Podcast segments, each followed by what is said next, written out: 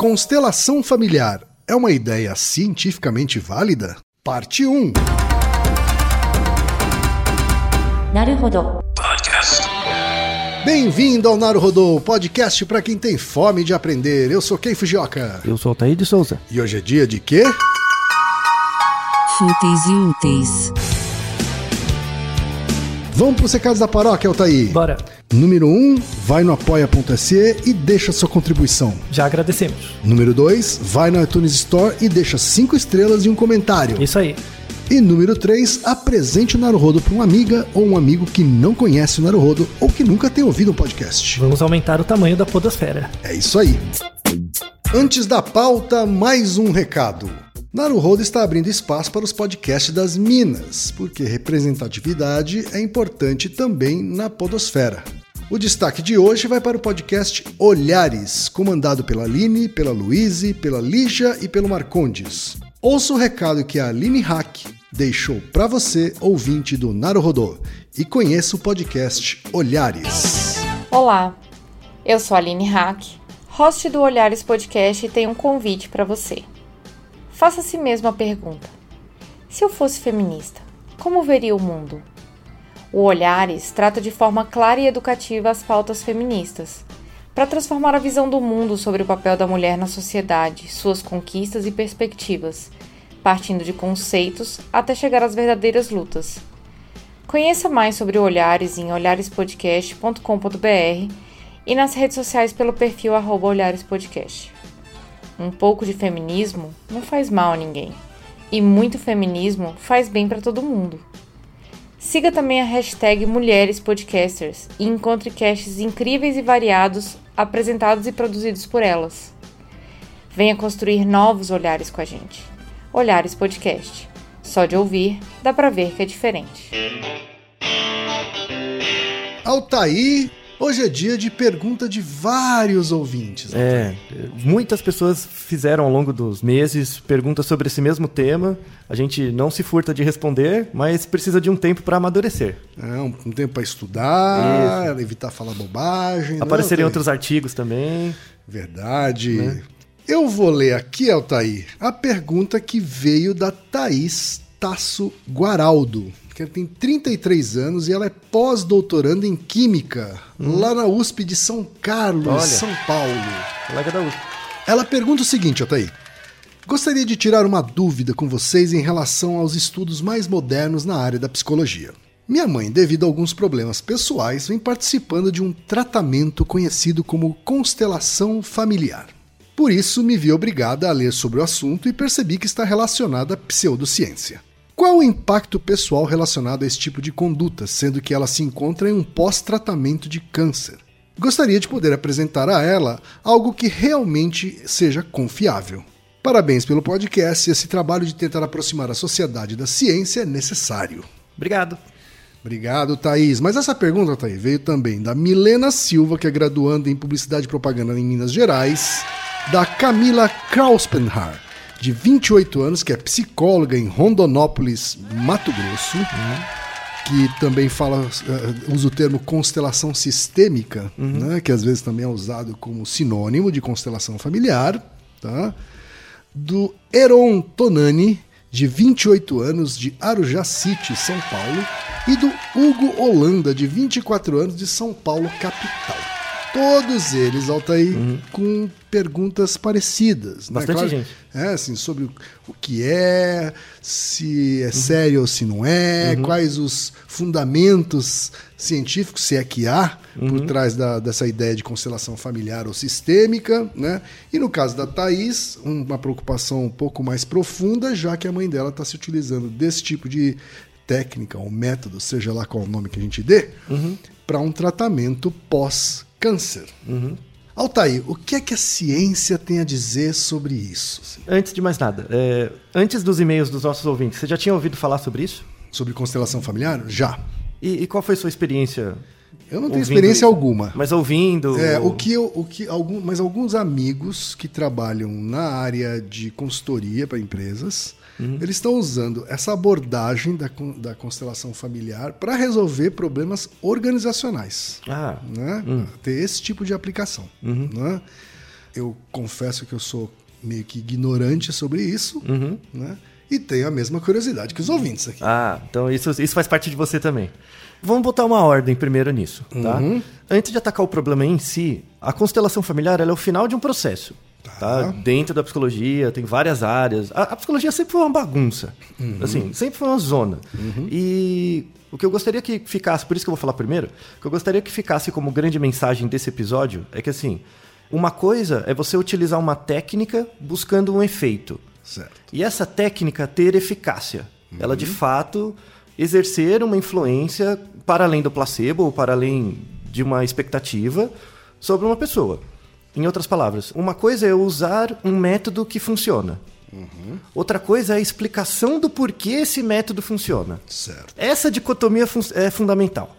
Fundamental, tá? Porque muitas vezes uma coisa funciona, mas a gente não sabe explicar muito por, por quê. E dá uma explicação viagem, sabe? Uma Aham. explicação que não tem nada a ver. Pô, só porque a gente precisa, como ser humano, de uma explicação. Isso, né? isso. E, e o pior, assim, às vezes a gente tem um- um- uma metodologia, uma técnica que ela funciona em si, só que a gente não sabe a explicação. E muitas vezes, ao invés de a gente usar um método científico para dar a explicação, explicações possíveis que são falseáveis, Uhum. a gente dá uma explicação que não é falseável. Certo. Ou seja, vira religião. Vira A gente seita. busca uma, uma, uma resposta causal falsa. É, Não, é, na verdade é uma, uma resposta causal circular. Certo. que é por causa dela mesma, logo você não sai dali e vira uma crença. Uhum. Entendeu? Então, você perguntar, por exemplo, se constelação familiar é algo científico ou não, é uma pergunta ruim. Porque você joga fora a água junto com a criança. Uhum. Certo. Tá? Então, antes de entrar na. Então quer dizer que já, já, já posso aqui antever que tem coisa boa no meio disso aí. Tem, não, não, tem coisas úteis, tem coisas, Certo. tem coisas que realmente são comprováveis, que fazem sentido, que são quase óbvias do, ponto, do que diz respeito de psicologia e dinâmicas de grupo. O problema é a explicação do fenômeno. Certo. Tá? Então, esse episódio, por isso que a gente levou um tempo para fazer, ele se articula com vários outros Naruhodos. Vários. Para quem estiver ouvindo a gente, você pode ouvir esse primeiro e depois você ouve outros, caso você Certo. não tenha ouvido. Um deles é o Se Psicanálise é Ciência, que a gente fez um episódio.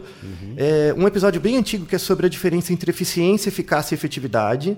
Um outro que a gente falou sobre se pessoas transmitem energia umas para as outras. Esses episódios, e e outros que eu vou falar depois, dizem respeito a exatamente isso. Você tem coisas que observacionalmente funcionam.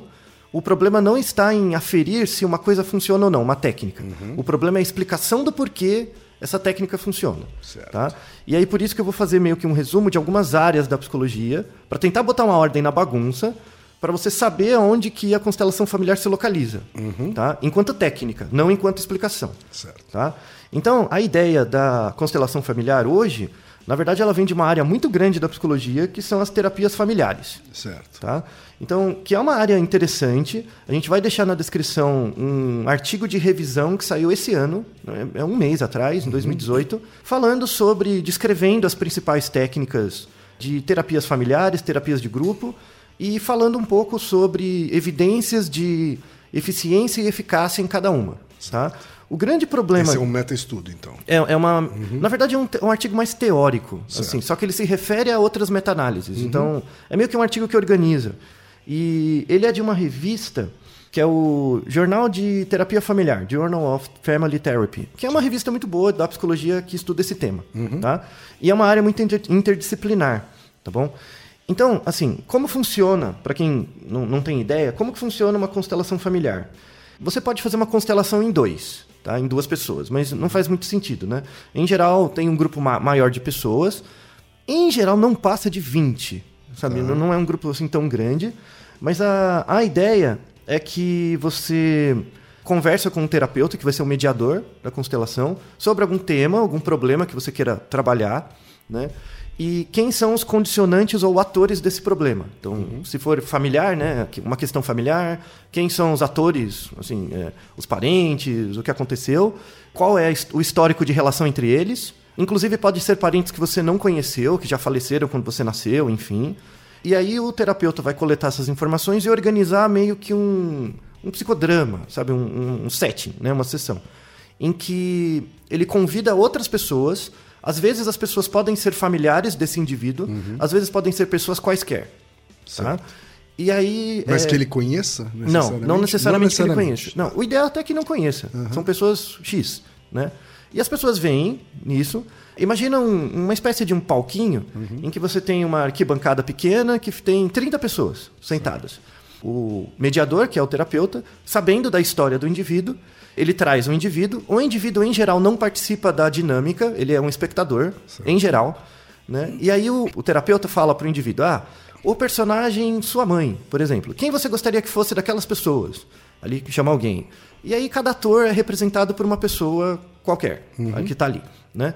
E aí o terapeuta es- estimula a interação entre essas pessoas. Tá?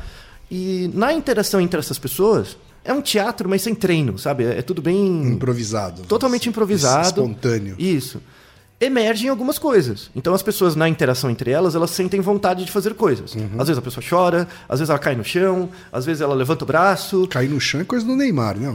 Exato, é. Não, mas assim, é- é, acontece isso, né? E aí, assim, dada a dinâmica, depois é perguntado para o indivíduo que assistiu, que é o alvo, né? O que, que ele sentiu, o que, que pareceu para ele, e o terapeuta também faz intervenções, Certo. tá? Sobre a, a- a dinâmica. Então, basicamente, essa, essa é a sessão, tá? Essa é uma ideia básica. Pode ter mais sessões, enfim, tá? É uma sessão de terapia familiar. Isso, em grupo. é uma, certo. terapia em Terapia grupo. em grupo. Tá? Agora, fecha isso, fecha a cortina, abre outra. Imagina duas pessoas jogando xadrez. Certo. Tá? Tem duas pessoas jogando xadrez. Você conhece as regras do xadrez, Uhum. basicamente, das peças e tal. Tudo que eu tá? conheço do xadrez são as regras. Altair. Isso, exato. Exatamente o, é o comentário que eu esperava. Tá? O fato de você saber as regras de xadrez quer dizer necessariamente que você vai ganhar? Óbvio que não. Não, né? Ou seja, porque as regras, elas não são coisas. Então, o que, quando você olha um tabuleiro de xadrez, o que, que são coisas? É o tabuleiro, são os espacinhos onde você põe as pecinhas, as pecinhas e os jogadores. Sim. Tá? Isso são as coisas. As regras são elementos que ligam esses objetos. Então, se eu olhar os objetos de xadrez, o tabuleiro e os jogadores separados, isso não tem movimento. Sim. Isso não, não, não, tem sentido para além da coisa em si. Quando eu coloco essas coisas juntas, sendo que as regras são a dinâmica que gera ah, o movimento entre os jogadores, as peças e o tabuleiro, aí cria-se um sentido que é maior do que as coisas em si. Sim. Entendeu? Que é o jogo de xadrez. Claro. Então, o jogo de xadrez não são as peças, não é o tabuleiro, não são os jogadores, é tudo junto. Sim. Tá? E as regras, né? Junto- Tudo isso com é, as regras. permeado pelas regras. As regras é as o que regras elas costuram isso. Isso, né? Assim, é, é o que dá o movimento. Tá? Então, imaginou a constelação, imaginou o jogo de xadrez. Fecha outra cortina. Abre uma terceira cortina. Imagina que é, teve. Mais um- do que isso, né, Altair? Os atores precisam agir sob as mesmas regras, né? Então, Assim, né? mas quem Senão dá as também não funciona, né? Hum. Então, mas quem dá as regras? Não são as peças. Um cavalo, por exemplo, no xadrez, ele não, Não. sabe por onde que ele tem Não. Uhum. que ir. É a relação entre os jogadores. Tem um acordo Isso, implícito. um pacto, né? É, tem um acordo entre os jogadores. Tá? Fechou a cortina, abre uma terceira. Imagina que teve um assalto. Assaltaram uma casa Uhum. e tinha uma pessoa dentro. Então a pessoa foi amarrada, sei lá, Uhum. e assaltaram a casa. Tá? Aí a pessoa se soltou, chamou a polícia e a polícia começou a investigar. E aí vão fazer uma reconstituição do crime. Uhum. Né? E aí vem o, vem o investigador, ele pega a pessoa, pergunta ah, onde você foi abordado na casa, o que, que você estava fazendo, onde que estava tal pessoa, quantos eram. Né? Uhum. Nesse momento da reconstituição da cena, o que que, por exemplo, quando você vai no- na polícia e fala, fui assaltado, e conta a história, eu fui assaltado, aconteceu A, B e C, isso não é suficiente para o investigador para ele ter todos os elementos que ele precisa. Sim. Então, você me contar uma história de algo que aconteceu Aquela com você... descrição que vai no boletim de ocorrência não, É um- é uma parte- só um pedaço, mas não, não desenha tudo. Não, não desenha tudo. Então, ficam buracos. Ficam buracos por quê? Porque a pessoa não consegue contar a história. É, ela não tem uma boa percepção do que aconteceu em relação ao que ela lembra. Ela, em geral, não conta as coisas num período temporal. Então, você perde a noção de causa direta de algumas coisas.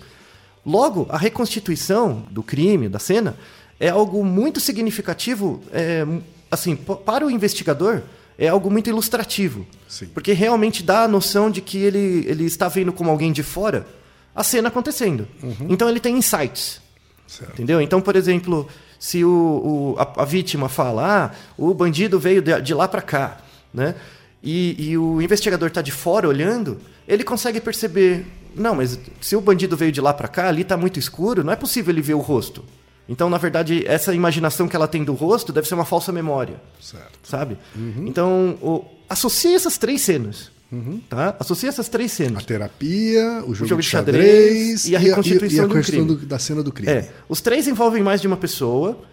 Os três envolvem regras, Uhum. porque o, o investigador diz para a pessoa o que, que aconteceu agora. Uhum. E dado que você ficou aqui, para onde você foi?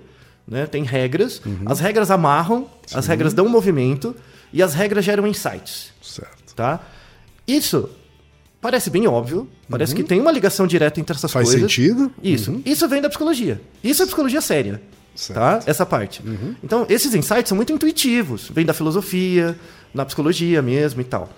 Agora, fechou essas três cenas, tá? Vamos falar um pouco do, do histórico da psicologia que deram origem a essas terapias familiares.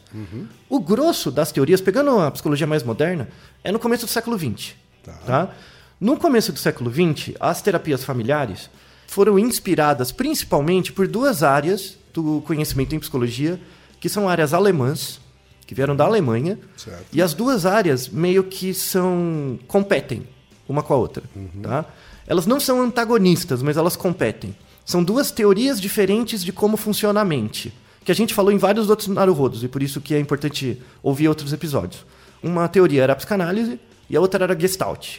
Então, a psicanálise, ela tem assim, ela, ela- hoje é uma área bem ampla, bem vasta, mas basicamente é, é a ideia de que as pessoas têm uma energia interna, uma pulsão, uma energia. Essa energia ela é regulada por um aparelho, que é determinado como um aparelho psíquico. Estou falando de um jeito bem introdutório, tá? Sim. Que é o id, ego, superego, aí tem as tópicas que mudou e tal. Caso você tenha, queira ter mais detalhes, aí ouça o, o Se Psicanálise é Ciência, tá? E essa, essa ideia né, do, da, da psicanálise como algo, a gente tem uma energia, não é algo transcendental, não é espiritual, não é nada disso. Lembra um pouco a ideia da regra do jogo de xadrez. Então, entre o tabuleiro, as peças e os jogadores tem uma energia, tem um movimento. Esse movimento é gerado pelas regras. Certo. Entendeu? Então, ah, você sabe que eu não vou poder colocar o cavalo naquele lugar. Então, existe uma- um senso de expectativa, você sabe, espera mais ou menos o que eu posso ou não fazer, mas isso não garante previsibilidade. Certo. Tanto é que você não vai saber se eu vou ganhar, quem vai ganhar. Tá? Porque regra, as regras são. As regras definem, mas não explicam. Sim. Tá? A psicanálise tinha um pouco esse espírito no início. Só que ela era algo meio descolado das causas materiais físicas. O Freud tentava buscar as causas materiais. E tem uma linha da psicanálise até hoje que tenta buscar as causas materiais dos conceitos psicanalíticos. Mas tem outra área da, da psicanálise que abriu mão disso. De forma paralela com essa teoria da psicanálise, você tem a Gestalt. A Gestalt é a teoria da mente de como os alemães achavam que a mente funcionava. A teoria da Gestalt ela é ligada no cérebro. Você é o seu cérebro, todos os produtos, pensamento, linguagem, consciência, atenção, tudo emerge do cérebro. Tá? A Gestalt clássica, que é uma, uma teoria sensacional da psicologia clássica, né?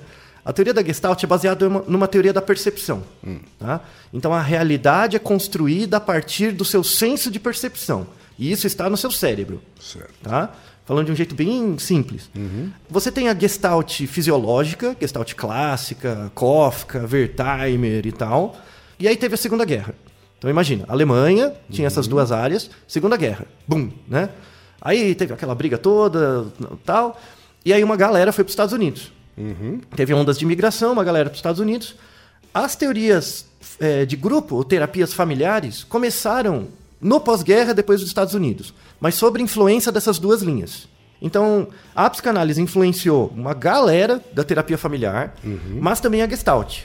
Então, hoje você tem, por exemplo, você raramente tem um gestaltista hardcore, sabe? É, é um neurocientista é, é, gestaltista.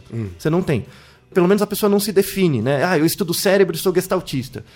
Por quê? Porque a Gestalt é uma teoria tão boa que ela faz parte de toda a base de estudos de comportamento. Tá? Mas você tem uma área que é chamada Gestalt terapia. Não confunda Gestalt terapia com Gestalt clássica. Tá. tá? São áreas diferentes. A Gestalt terapia pegou um detalhe só da Gestalt clássica, e aí pegou o nome, mas são áreas totalmente diferentes hoje. Tá? Então, O que, que ele pegou da Gestalt? Essa ideia do, do foco no indivíduo. Tá? Então, em geral, as teorias ligadas à Gestalt terapia, o foco dela é no indivíduo e nas suas questões, n- no que afeta de forma proximal o indivíduo. Então, Aí tem várias terapias que decorreram da Gestalt terapia, né? Uma delas é a teoria centrada na pessoa, do Rogers, por exemplo, é, tem uma ligação com a Gestalt terapia e também um pouquinho com a teoria da Gestalt. E boa parte das terapias familiares são assim também. Então imagina que você é um indivíduo, né? É, você tem zonas de influência sobre você. Então tem, por exemplo, sua influência no mundo. O que você sente que é capaz de fazer. Isso é um nível de influência. Aí tem a influência dos outros sobre você, mas os outros indivíduos. É um nível individual de influência sobre você. Aí tem a influência dos grupos. O grupo que você faz parte, qual é a influência do grupo que você faz parte sobre você. E aí tem o Estado e a natureza. Né? Então tem esses níveis né, de, de acesso e de, de controle do indivíduo sobre o meio e do meio sobre o indivíduo. Mas o foco é no indivíduo. Então, boa parte das teorias de Gestalt terapia hoje são teorias baseadas em terapia breve. Tipo, ah, eu quero me separar. E aí, como que é o processo, sabe? Então, é, são coisas bem É uma pontuais. circunstância, assim. Isso. Então, a Gestalt terapia ela tem um- uma certa similaridade com a ideia de constelação familiar, só que do ponto de vista individual. É, o foco é num indivíduo só. Tá? Tem pessoas, como a, a- teoria cresceu muito, tem teorias de Gestalt terapia que são em grupo também. Tá? Não, não pense tudo Uma como variação, assim. É, enorme. Na época era mais individual, mas depois virou uma bagunça. Tá? Espero que tenha ficado claro esse contexto. Tá? Então você tinha duas teorias básicas. Uma era menos descolada da causa material, era algo mais energético, mas saia, não pense que é espiritual. Tá? E uma outra mais ligada à causa material mesmo.